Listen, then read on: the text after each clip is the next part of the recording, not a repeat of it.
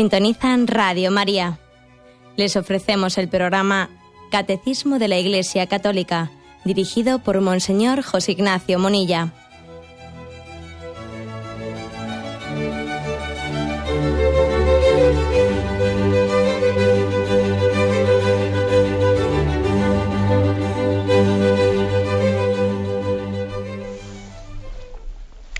Un cordial saludo a todos los oyentes de Radio María. Un día más, con la gracia del Señor, proseguimos el comentario del Catecismo de nuestra Madre la Iglesia. Habíamos quedado sin terminar de comentar el punto 2669. Como es muy breve, lo voy a leer entero y luego me fijo en lo que en la parte, la segunda parte que habíamos dejado sin comentar. La oración de la Iglesia venera y honra al corazón de Jesús, como invoca su santísimo nombre adora al Verbo encarnado y a su corazón que por amor a los hombres se dejó traspasar por nuestros pecados. La oración cristiana practica el Via Crucis, siguiendo al Salvador. Las estaciones desde el pretorio al Gólgota y al sepulcro jalonan el recorrido de Jesús que con su santa cruz nos redimió.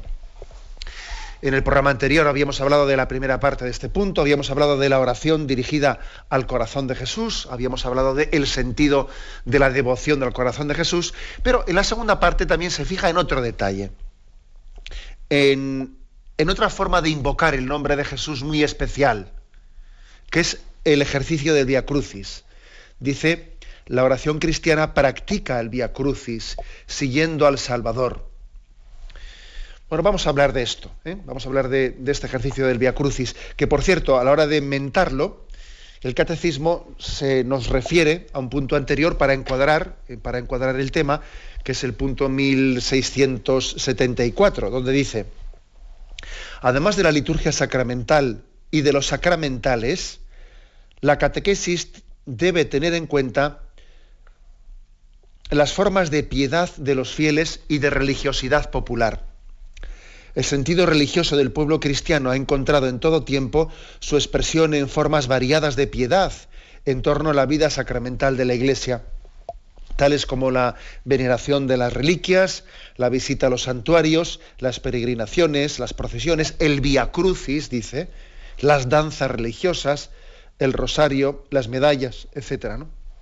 O sea que, digamos que mm, el via crucis eh, está encuadrado dentro de lo que se llama pues la religiosidad popular. ¿eh? Signos, signos de la religiosidad popular. Una religiosidad popular que, como veis, ha llegado, yo diría, a, ser, pues, hasta introducirse, ¿no? Introducirse plenamente en, lo que suele ser los horarios de, bueno, pues de la Semana Santa, de Cuaresma, eh, y en los, y en los eh, ejercicios de devoción que la propia Iglesia a la que la propia Iglesia convoca a sus hijos muchas veces. ¿eh? Desde luego me parece, en primer lugar, que hay que destacar la importancia de la religiosidad popular, que es una gran riqueza. ¿eh?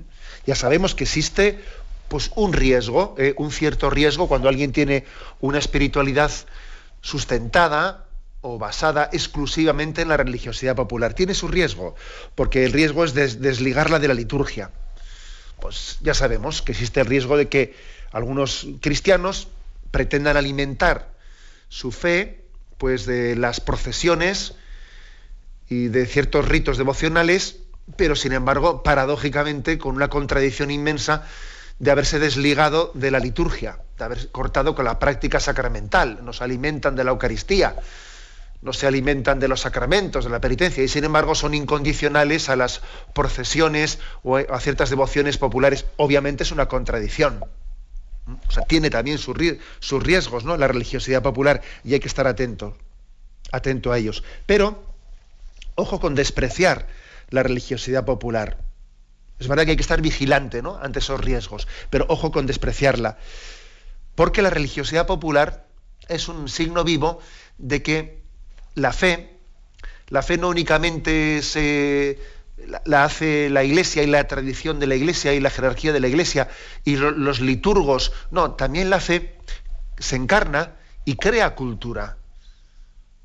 Y esa cultura tiene sus expresiones de fe, sus danzas religiosas, sus, sus, sus formas que, han nacido del pueblo fiel que cree, que tiene un sentido de fe muy profundo. ¿Eh? El pueblo de Dios cuando ora, cuando ora y cuando reza unido, llega a tener una asistencia del Espíritu Santo muy fuerte, muy grande, tal y como dice el Concilio Vaticano II. Luego, mm, aquí tenemos un ejemplo muy concreto, ¿eh? un ejemplo muy concreto sobre sobre cómo, cómo ha nacido, o sea, cómo, se ha desarrollado una de las devociones populares pues más, mm, más arraigadas. Hagamos un poquito de historia, ¿eh? de dónde, qué es el Via Crucis y cómo ha nacido. ¿eh? Todos somos conscientes que la palabra Via Crucis ¿eh? es una palabra latina que significa camino de la cruz. También se le suele llamar popularmente estaciones de la cruz o vía dolorosa. Es una devoción que quiere ser un camino de oración un camino de oración para adentrarse en la meditación de la pasión de Jesucristo. Es un camino que mm, las más de las veces se suele representar con una serie de imágenes eh, correspondientes a distintos sucesos que tuvieron lugar camino de la cruz. Luego ya, digamos, la erección del uso y de las estaciones con, con estatuas, etcétera, se generalizaron a finales del siglo XVII y aunque al principio el número de las estaciones variaba, se terminó por estandarizar que, fuesen 14 estaciones, ¿eh? las 14 estaciones.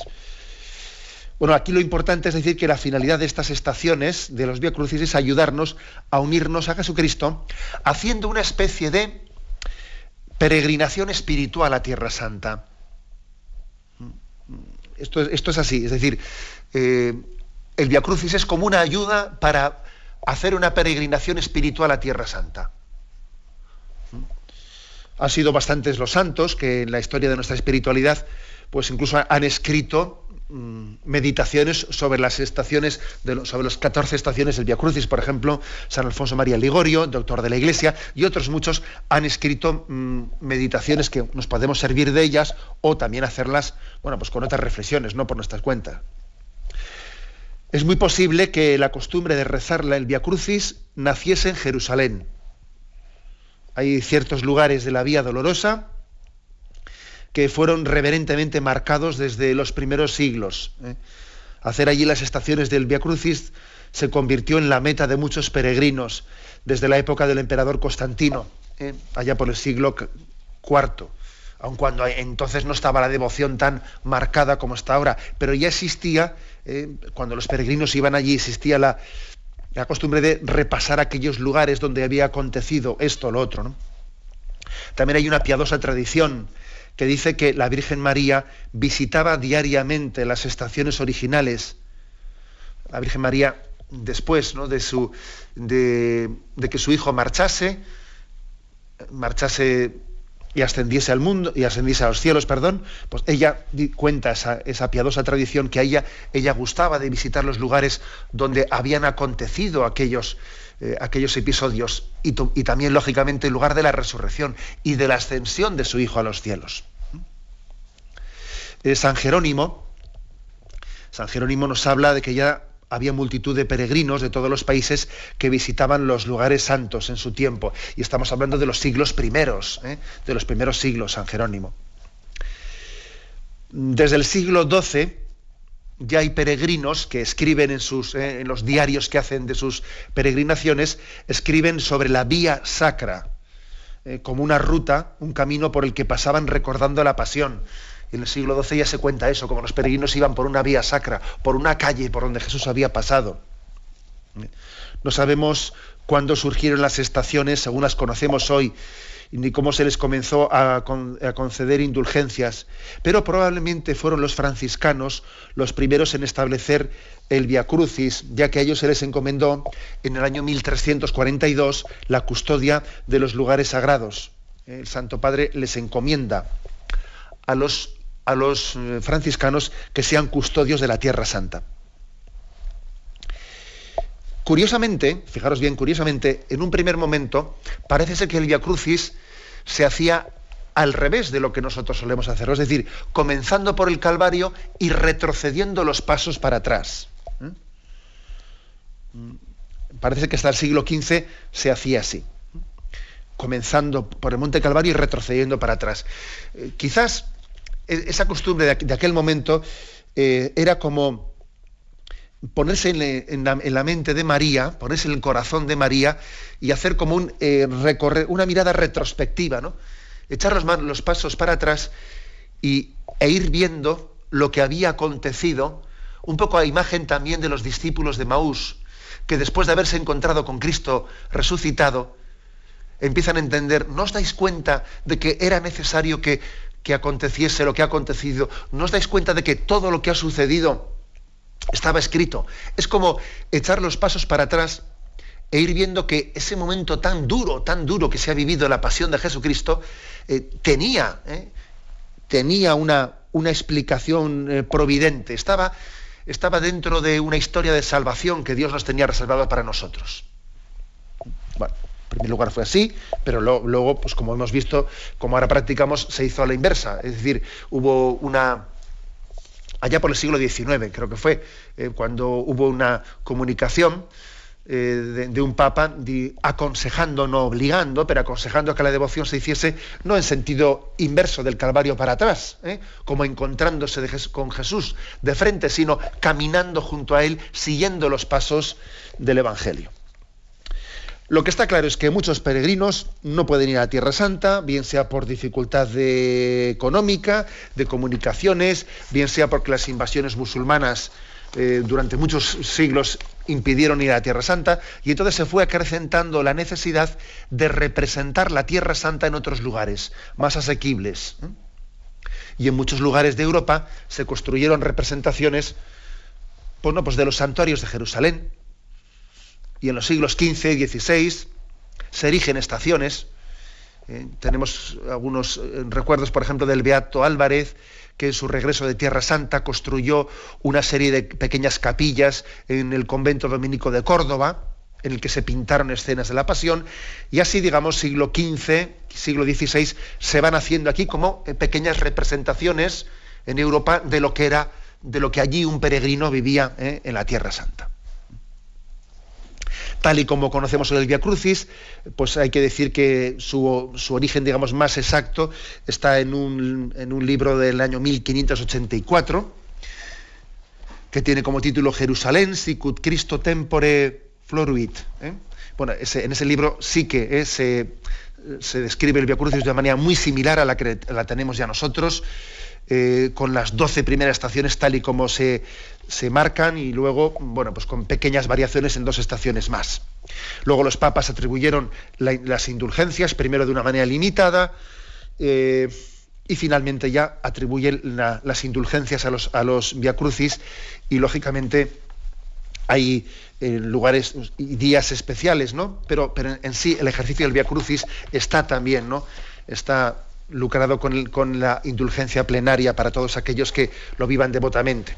Y un detalle más sobre la historia del Via Crucis, un detalle importante.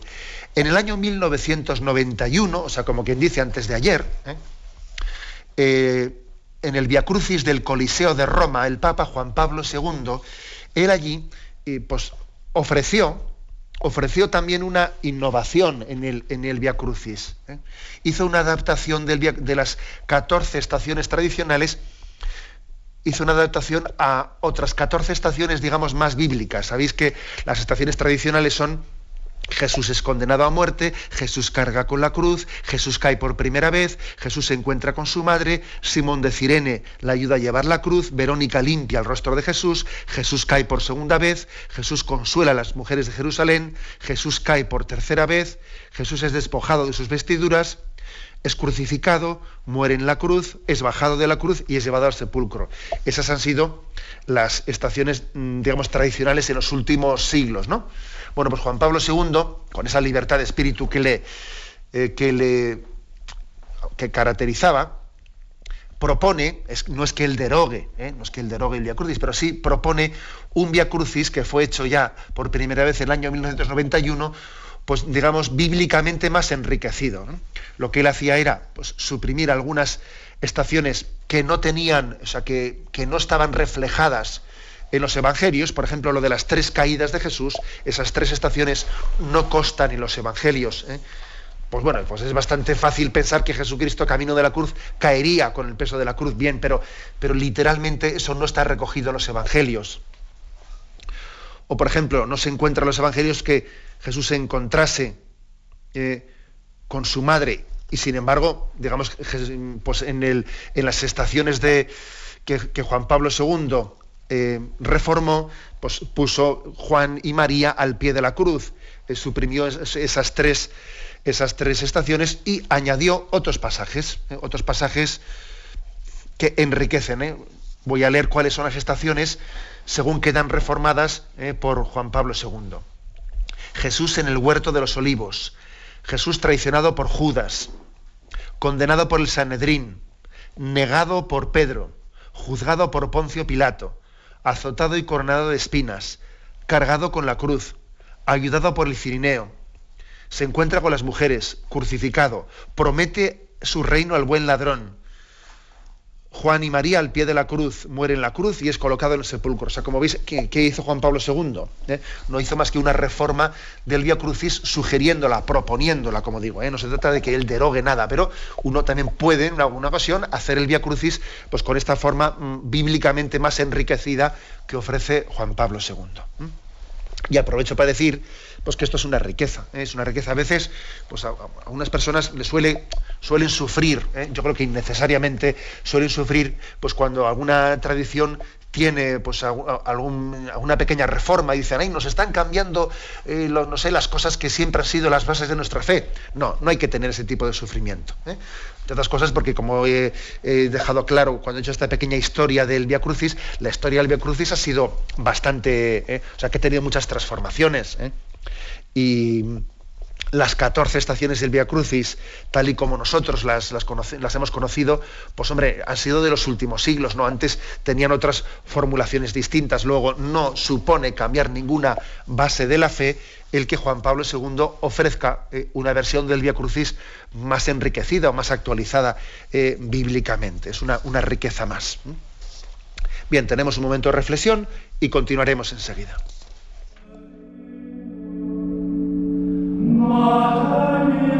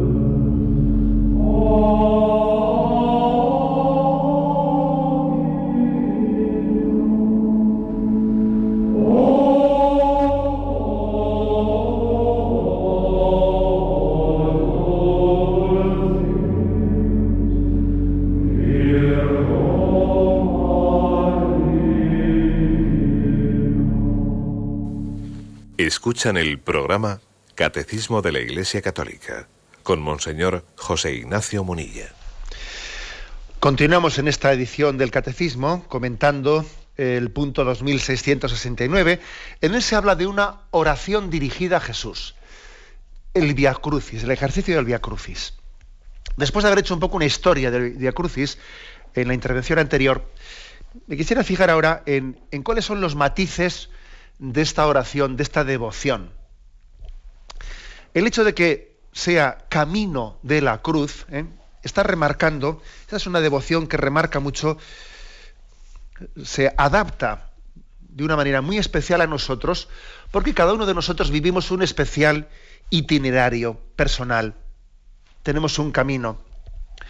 Eh, desde luego es un error, ¿eh? es un error pensar que nosotros ya hemos llegado a donde teníamos que llegar o ya lo hemos visto todo. Mm, no hay, no hay mayor, eh, mayor pobreza que el, el, que es homo viator, que nosotros somos homo viator, somos hombre en camino, ¿no? Se piensa que ya haya llegado, ¿no? Eso es una equivocación. Somos, estamos en camino, tenemos un itinerario que está pendiente de ser completado. Es muy frecuente que, por lo que se refiere a la vivencia de la cruz en nuestra vida, que todos lógicamente tenemos, ¿no? Esa, esa necesidad imperiosa de, vivir la cruz.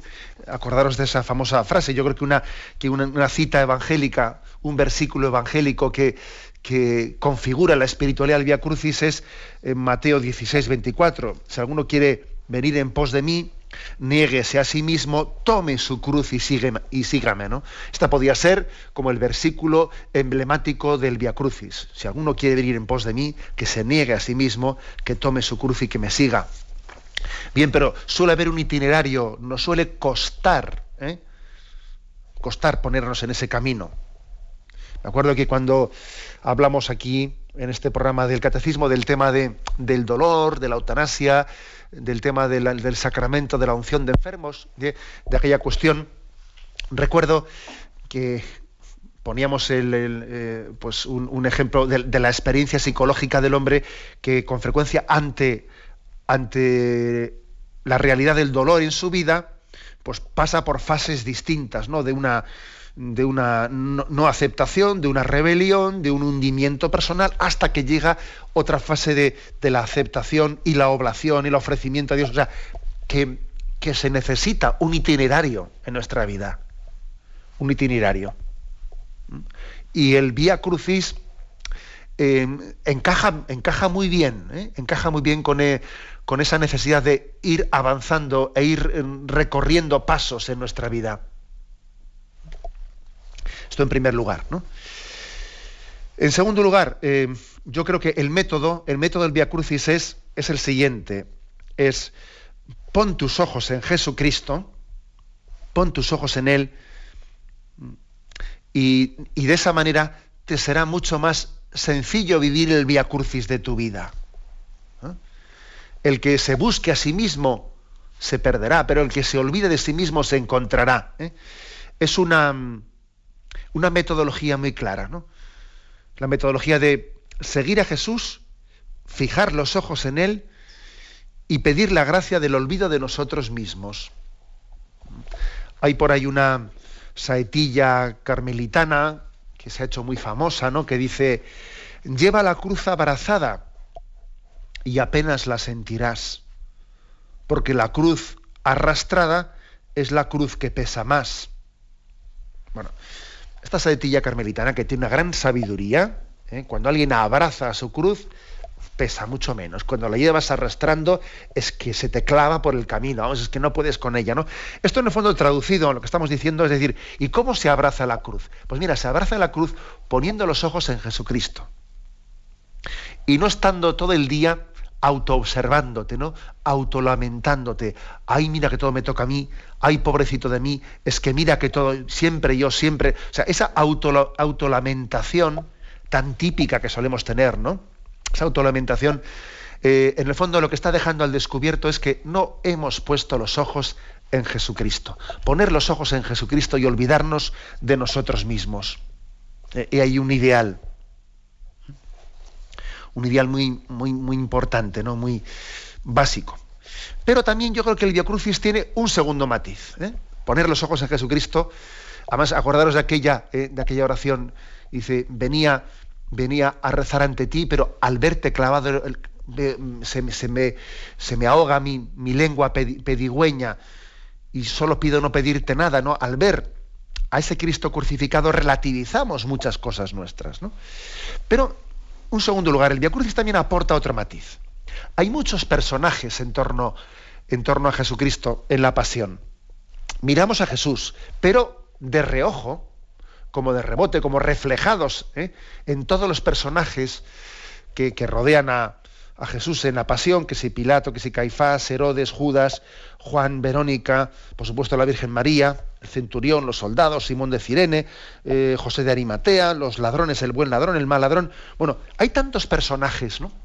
Y muchos más, ¿no? Hay tantos personajes que rodean la pasión de Jesucristo y no se trata de que nos distraigamos con ellos, no, distraernos no. Los ojos los tenemos firmes, firmemente puestos en Jesucristo, pero es verdad que lo que, lo que Jesús está viviendo y se ve como reflejado de maneras muy distintas en todos estos personajes. Son como espejos de, de qué manera el hombre puede acoger o rechazar esa gracia de Cristo. Es como una, a veces le he llamado un poco la jauría humana, ¿no?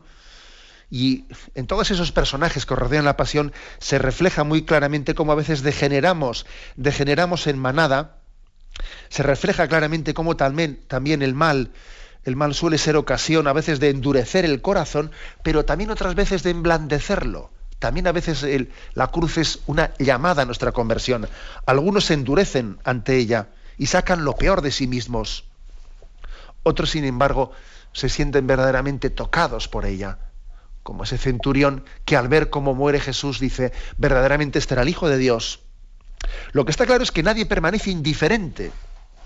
En todos esos personajes que rodean la pasión, nadie permanece indiferente. Parece que se está como cumpliendo aquella profecía que el anciano Simeón hizo a María, ¿no? Acordaros allí en Lucas capítulo segundo, versículo 34, cuando habían presentado a Jesús en el templo, ¿no? Su, su, padre y su madre estaban admirados de lo que se decía. Simeón les bendijo y dijo a María, su madre, Este está puesto para caída y elevación de muchos en Israel y para ser señal de contradicción.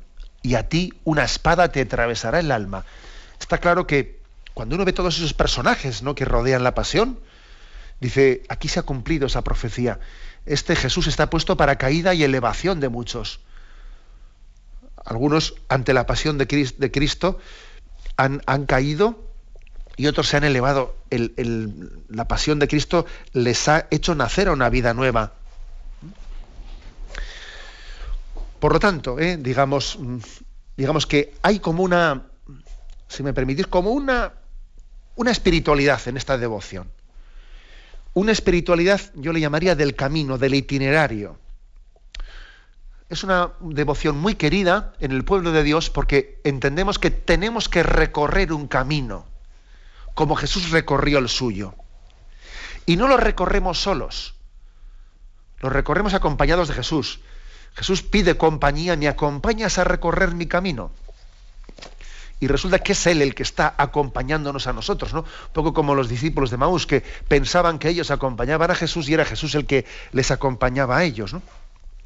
Y al mismo tiempo aprendemos mucho de las experiencias que allí contempla uno, ¿no? De lo que ocurre con la Verónica, de lo que ocurre con Simón de Cirene, de lo que ocurre con Judas, de su traición, Caifás, de aprendemos mucho, ¿no? Es una, es una lección. Eh, en los, eh, fijaros que tiene una gran fuerza en nosotros el testimonio. Aprendemos mucho de los testimonios de los demás de lo que debemos de y de lo que no debemos de. ¿eh? O sea que eh, también la, vida, la vida de todos esos personajes que rodean la pasión no deja de ser un espejo, un espejo en el que cada uno de nosotros nos vemos reflejados, porque todos tenemos algo de Herodes, todos tenemos algo de, Judas y de Pilatos, y todos limpiamos las manos. También tenemos arranques de valentía como Verónica eh, también nuestro corazón queda conmovido como aquel centurión. Tenemos algo de buen ladrón y tenemos algo de mal ladrón. O sea, todos nos vemos reflejados, ¿no? Por eso eh, ese conjunto del Vía Crucis es una escuela, es una pedagogía, una pedagogía muy importante para el camino de nuestra vida. Tenemos un momento de reflexión y continuaremos enseguida.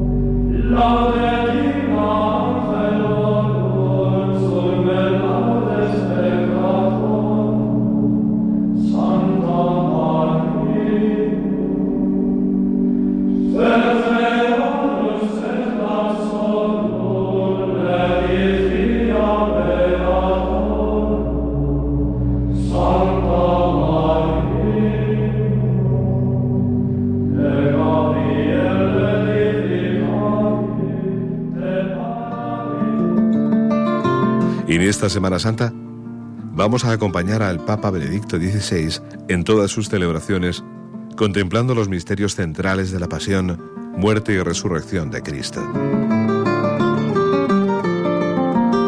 Participa con nosotros.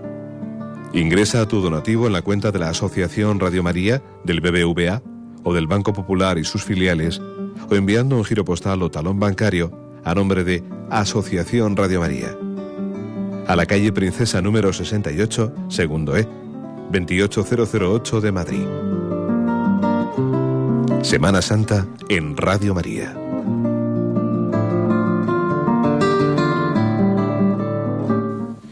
Escuchan el programa Catecismo de la Iglesia Católica con Monseñor José Ignacio Munilla. Continuamos comentando el punto 2669.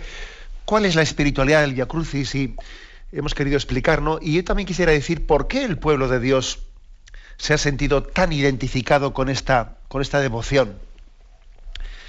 Pues sin duda alguna porque, porque cada uno de nosotros, ¿eh? si hay alguna experiencia en la que nos sentimos muy unidos a Jesucristo, es en la experiencia de la cruz. La cruz, la cruz ha sido el camino por el que Dios ha querido redimirnos y verdaderamente es también un, un, gesto de solidaridad de Dios con el dolor del hombre. Es una, una experiencia de que Dios sufre con nosotros. No hay sufrimiento humano en el que Cristo no esté presente. Y eso el pueblo de Dios lo ha entendido con mucha fuerza. Es frecuente ¿no? ver cómo el, la fe, la fe cristiana, ha puesto un vía crucis allí donde había un dolor humano. Por ejemplo, a mí me llama muchas veces la atención cuando uno va al santuario de Fátima, allí encuentra un vía crucis en los alrededores de Fátima, un vía crucis hecho por los húngaros, por los húngaros en aquel tiempo de persecución en el que todavía el comunismo pues, no había caído antes de la caída del muro de Berlín, había muchos católicos húngaros que estaban en el exilio, que habían tenido que marchar por la persecución religiosa de su país, van a Fátima y allí entienden que, que deben de hacer un via crucis hecho por, eh, por, por los exiliados de Hungría, queriendo vivir el dolor de ese pueblo al que no se le permite la libertad religiosa, vivirlo allí. Siempre me, llamó la atención, ¿no? Ver allí un via crucis hecho por los pueblos perseguidos a los que no se les permite la libertad religiosa. O sea, donde hay una cruz, donde hay un sufrimiento, allí el pueblo de Dios, la fe cristiana ha puesto un via crucis. Por ejemplo, el otro día llegaba a mis manos un via crucis, un via crucis hecho por los niños que no pueden nacer. Via crucis hecho en memoria de todos los niños que han sido abortados estuve leyéndolo y me, llamaba, me llamaba profundamente la atención. ¿eh? Decía, primera estación, Jesús es condenado a muerte. Y se ponían en, en, los labios de un niño que no había podido nacer, se ponía la expresión, he sido condenado a muerte antes de nacer, Jesús, como tú.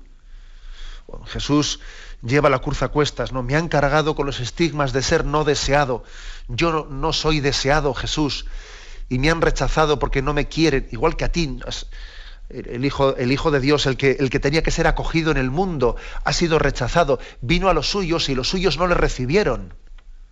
Y me impresionó ver cómo quien había hecho ese Via Crucis, en memoria de los niños abortados, cómo había encontrado esa, esa unión tan grande ¿no? entre el destino de estos niños abortados y el de Jesucristo. Son niños no deseados, como tú, Jesús, no fuiste acogido cuando en la estación de Jesús se encuentra con su madre, eh, pues ese Via Crucis era conmovedor porque se dirigía a Jesús y le decía, Jesús, dame tu madre, que tu madre me, acoja, ¿Mm?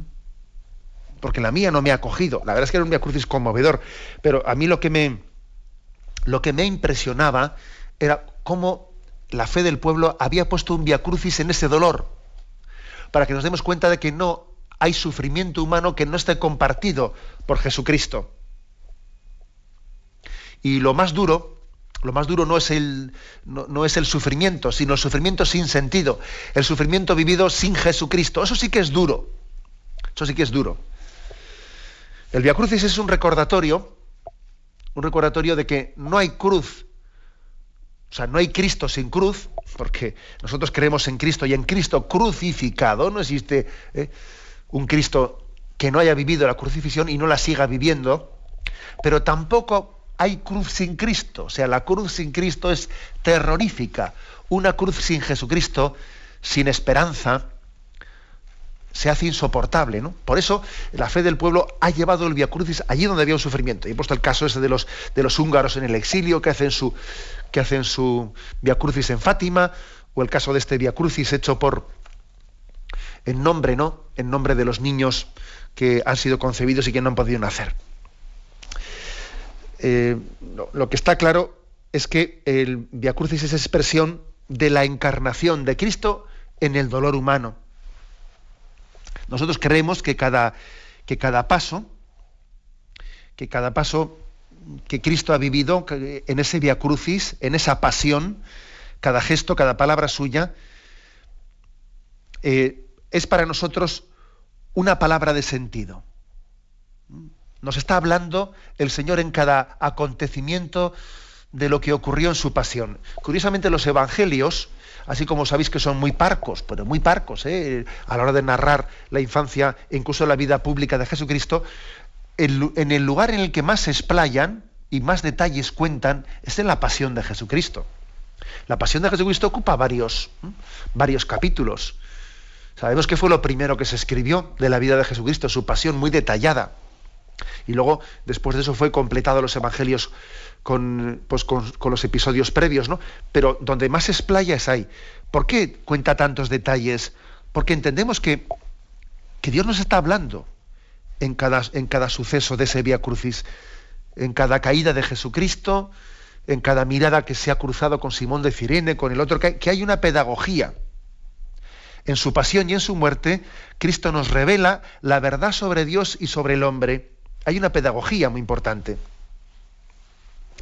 Y cuando nosotros decimos vamos a participar ¿no? del Via Crucis, participar significa tener parte.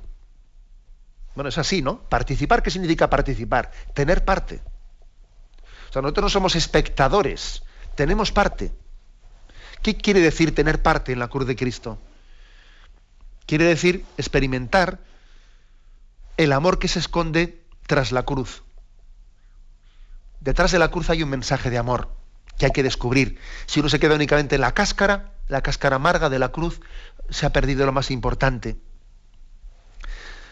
Participar, tener parte, quiere decir también reconocer en nuestra cruz la de Cristo y reconocer en la de, en la de Cristo la nuestra yo llevo la cruz de Cristo y Cristo lleva mi cruz.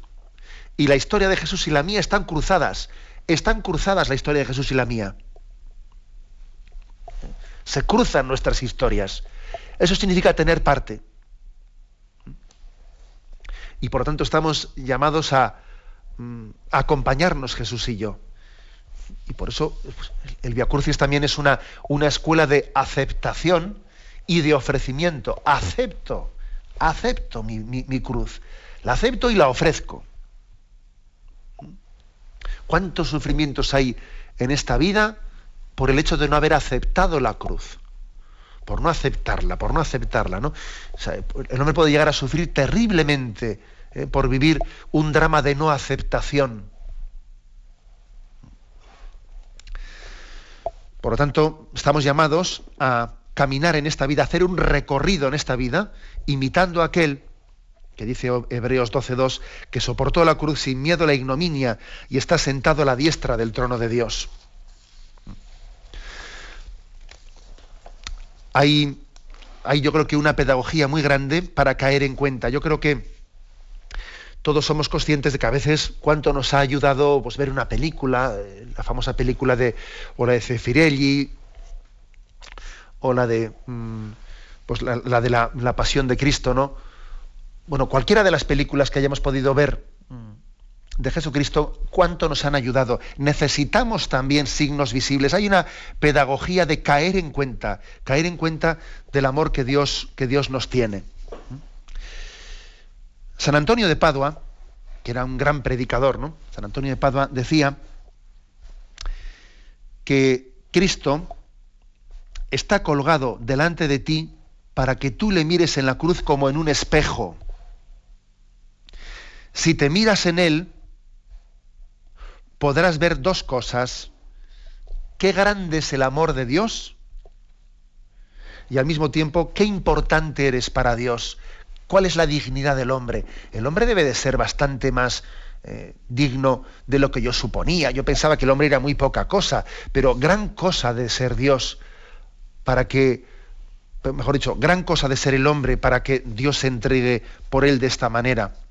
¿Eh? O sea que repito, repito esta expresión de, de San Antonio de Padua, en ningún lugar el hombre puede darse mejor cuenta de cuánto vale que mirándose en el espejo de la cruz.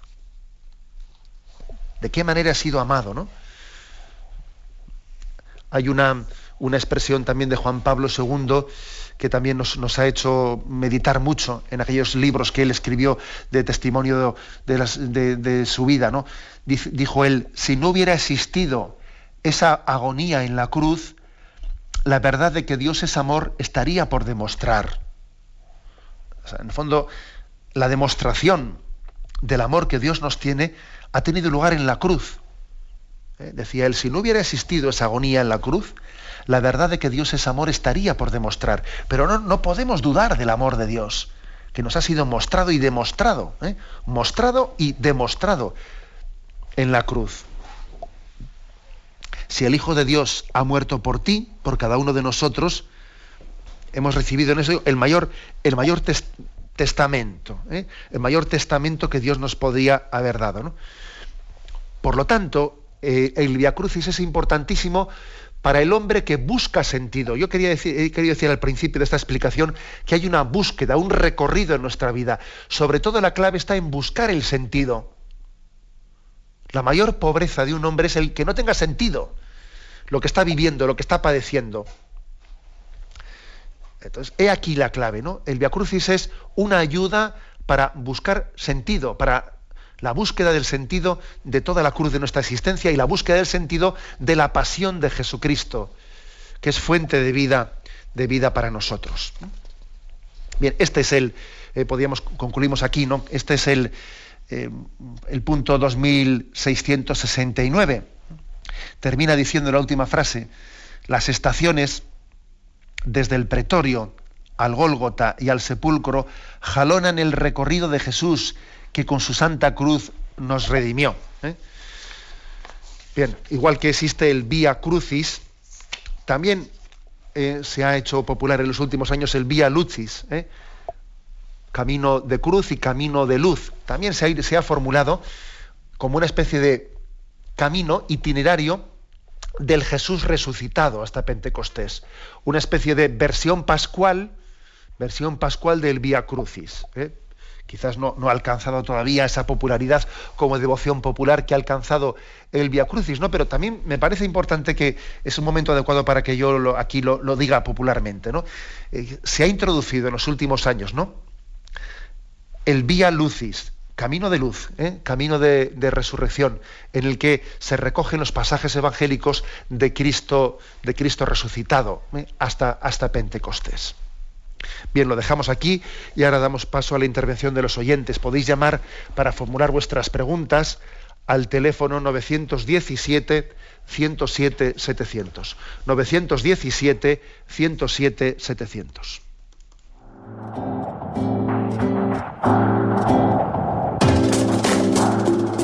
Estos voluntarios que dan su tiempo generosamente en el día a día cordial saludo a todos los oyentes de Radio María. Un día más, con la gracia del Señor, proseguimos el comentario del Catecismo de nuestra Madre la Iglesia.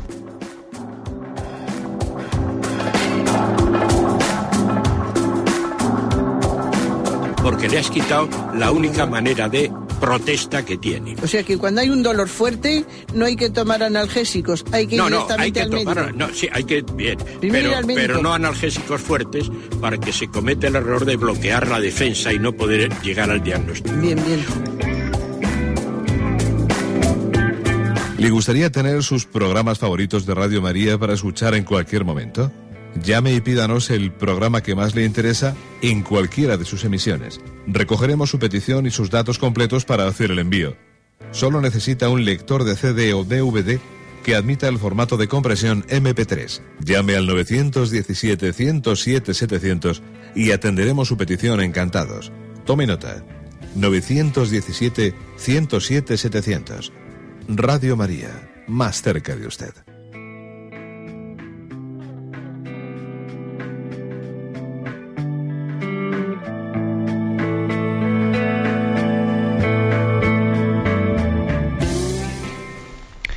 Sí, buenos días, ¿con quién hablamos? Hola, buenos días. Buenos días, escuchamos, adelante. Vamos a ver, eh, es que estaba yo, a partir de lo que estaba diciendo este yo, yo siempre he tenido una duda que no sé realmente eh, qué es la cruz. Eh, la cruz, es, en mi caso particular, es el no aceptar, el no aceptar tal como yo soy, con todos los pecados que cometo, con los sufrimientos que eso me lleva a no aceptar los pecados como yo soy, o la cruz sería renunciar, cosa que me cuesta y mucho, eh, renunciar a mis pecados para poder santificarme cada día más y poder eh, convertirme cada día más. Es la duda que tengo, pero a mí lo que sí, lo que sí tengo muy claro que los pecados que cometo, el dejarme arrastrar por mis pasiones, en mi, mi carne, como humano que soy, pues eso me hace mucho sufrimiento. Y yo no sé si esa es mi cruz o la cruz debería eh, renunciar eh, por completo, cosa que me cuestaría, me cuesta mucho a dejarme llevar por, por, las pasiones y por los pecados que cometo. Solamente eso, verdadera. Muchas gracias. Bueno, gracias a usted por su por su claridad, ¿no? y por su corazón abierto que busca a Dios. Mire, la respuesta es, yo creo que es muy clara, las dos cosas. ¿eh? Las dos cosas. Para usted, la cruz es el que no se vea con la libertad que usted, con la fuerza de voluntad que usted quisiese ver, verse, ¿no? Para poder eh, romper con unos hábitos adquiridos que, a usted le hacen sufrir. ¿eh? Resulta que yo me veo esclavo de mis pasiones, me veo esclavo de ellas, me veo arrastrado por ellas. ¿eh? Es lo que dice San Pablo, ¿no? No hago el bien que quiero hacer y me veo arrastrado por el mal que no quiero hacer, ¿no? O sea, decir, nuestra libertad, existe la libertad, ¿eh? Porque la prueba es que usted está aquí luchando pero es una libertad limitada, eh, limitada. Entonces, eso es una cruz. Es una cruz el hecho de que usted, bueno, pues por la historia de los pecados de, nuestra vida, hemos perdido márgenes de libertad. Y ahora estamos pagando, estamos pagando el precio, ¿no? Pues de, que no hayamos sido fieles a Dios en nuestra vida. El hecho de que hayamos consentido tantos pecados ahora nos ha hecho más, nos hace más proclives, tenemos más facilidad para el pecado, por los hábitos adquiridos. Eso es una cruz. Entonces, usted eso tiene que aceptarlo acepto mi limitación, acepto mi debilidad. Ahora bien, al mismo tiempo, aceptar no quiere decir conformarse. Aceptar quiere decir parto de esta situación, ¿eh? parto de ella. Dios me quiere como soy. Pero al mismo tiempo que Dios le quiere como es, también Dios le da la gracia para, para seguir avanzando, para seguir caminando. Y también es una cruz para usted pues eh, el, reto que le supone a ver cómo voy avanzando, a ver cómo voy ganando en, cuotas de libertad, a ver cómo voy poniendo coto, ¿no? Coto a las esclavitudes. También eso es una cruz, porque desde luego mm, usted no va a poder ganar libertad sin, sin luchar. Y la lucha es una cruz, claro, sería mucho más fácil, ¿eh? claro, cruzarse de brazos. Las dos cosas son una cruz. Abrace una y abrace la otra. ¿eh? Y Dios le bendecirá. ¿eh? Y está usted en búsqueda y es el camino de su vida, ¿no? Y no está solo, no está solo. La iglesia entera camina con usted y sobre todo Jesucristo camina con usted. Adelante. Le encomendamos en nuestras oraciones. Damos paso a un siguiente oyente. Buenos días. Sí, buenos días, monseñor. Sí, le escuchamos. Soy Candy, llamo desde Elche. Mi pregunta creo que entra dentro de lo de hoy, pero es un poco la inversa. ¿Me podía clarificar el grito de Jesús, Padre, ¿por qué me has abandonado? No lo entiendo. De acuerdo. Es un misterio y bueno, ¿eh? y tenemos que responder a esa pregunta con, humildad. ¿eh? Pero es, obvio, bueno, sabemos que es un, es un salmo. Dios mío, Dios mío, ¿por qué me has abandonado? Jesús reza ese salmo en ese momento de la cruz. Es verdad que es un salmo, obviamente Jesús lo rezaría entero. Eh, pero claro, una persona que está crucificada no tiene la respiración suficiente para que declamar, ¿eh? declamar en alto toda una oración. Jesús rezaría ese salmo que concluye diciendo, concluye con una expresión de abandono y de plena confianza en Dios Padre. ¿eh? Ahora, el hecho de que ese salmo concluya, después de haber dicho por qué me has abandonado, concluya entre comillas, termine bien, ¿no? O sea, termine bien la oración como Padre, pero, pero tú me escuchas y en ti pongo mis manos, o sea, en tus manos me pongo, quiero decir. Eso no quiere decir que Jesús no haya experimentado profundamente también la experiencia del abandono. Es un, es un misterio el que Jesús como hombre, al hacerse hombre, ha querido asumir en su encarnación. No se, no se ha encarnado de mentiras, sino que se ha encarnado con todas las consecuencias de la encarnación. ¿no? Y, una de, las consecuencias de la encarnación es también el, padecer momentos de, oscuridad. Forma parte también de la condición humana el que tengamos momentos de, de noches oscuras, que Jesús también no quiso, no quiso ahorrárselas, sino quiso pasar por todas las experiencias de los hombres, menos las del pecado, menos el ser pecador. Asumió incluso las consecuencias del pecado sin haber cometido el pecado. Luego, en esa experiencia de Jesús, ¿por qué me has abandonado? Tenemos que ver a un Jesús que quiere compartir con nosotros nuestras soledades, nuestros momentos de experiencias humanas de sentirnos abandonados, de noches oscuras, de que incluso nos parezca que, que Dios se ha alejado de nosotros. Esas noches oscuras, Cristo ha querido también, ha, tenido el momento también de compartirlas con nosotros. Adelante, va a pasar el siguiente oyente. Buenos días. Hola, buenos días. Buenos días, sí, le escuchamos. Eh, bueno, padre, enhorabuena por el programa, porque aunque yo no esté formado en la fe, siempre tiene alguna riqueza lo que va explicando. Yo, lo sigo a las 8 de la mañana o a las 2 de la mañana, cuando repiten el programa, y, maravilloso. Muy eh, en segundo lugar, mi enhorabuena por su nombramiento y mi ánimo, de verdad. Y así lo sentimos, creo que muchos. Muchísimas gracias. Y tercero, una consulta, aunque no sea exactamente hoy por, por la cruz de Jesús, eh, me remito a unas palabras de Juan Pablo II que siempre he estado dando vueltas y creo que he encontrado ya solución, pero quiero que usted me, me accione, me aclare. Decía Juan Pablo II, no hay paz sin justicia ni justicia sin perdón. Eh, entonces la pregunta es si todo esto es justicia, paz y perdón tiene que ir, digamos, de alguna manera conjunto para que realmente haya paz. Pues sí. Eh, pues la verdad es que esa expresión de, Juan Pablo II, no hay paz sin justicia, ni justicia sin perdón, ¿eh? en el fondo a mí me, recuerda también lo que nuestro actual Papa Benedicto XVI decía en su encíclica Caritas in Veritate, ¿no? No hay justicia sin caridad. ¿eh? Al final, la justicia eh, porque nosotros a veces por justicia entendemos, bueno, pues una especie de equilibrio de, a ver, ¿eh? equilibrio de intereses. Tú pones esto, y yo pongo lo otro, vamos a, ser equilibrados en lo que cada uno pone, ¿no? Sí, pero al final para que haya justicia tiene que haber un amor incondicional, eh, tiene que haber un perdón gratuito, un perdón gratuito. Y esto lo vemos en todos los ámbitos, ¿eh? Por ejemplo, también en el ámbito familiar. Las familias no funcionan si cada uno dice, bueno, yo pongo lo mío, pero ojo, eh, tú tienes que poner lo tuyo. O sea, como uno pretenda que una familia funcione por una especie de pacto, eh, pacto justo de intereses, repartámonos todas las cargas, claro que hay que hacer eso, ¿eh? claro que hay que repartirse las cargas, ¿no? Pero al final, vamos a ser claros, al final una familia no funciona como no haya alguien, alguien que se dé plenamente en gratuidad. No funciona. ¿eh? Decía un conocido mío que una, familia no funciona por lo menos como no haya un tonto, entre comillas el tonto, ¿no? Y, para que sea plenamente feliz hace falta que todos sean tontos, entre comillas tontos, es decir, que tengan un amor gratuito, caritativo, que no vaya cada uno a decir, no, a mí me toca esto, a mí no a mí no me corresponde esto. Es decir, que no hay justicia sin perdón, que no hay justicia sin caridad. ¿Eh? Y esto que lo, he aplicado al caso de la familia, pero apliquémoslo a todo, apliquémoslo a las relaciones sociales, es decir, solamente el perdón gratuito es capaz de establecer unas relaciones humanas justas entre nosotros. ¿eh? Me despido con la bendición de Dios Todopoderoso, Padre, Hijo y Espíritu Santo. Alabado sea Jesucristo.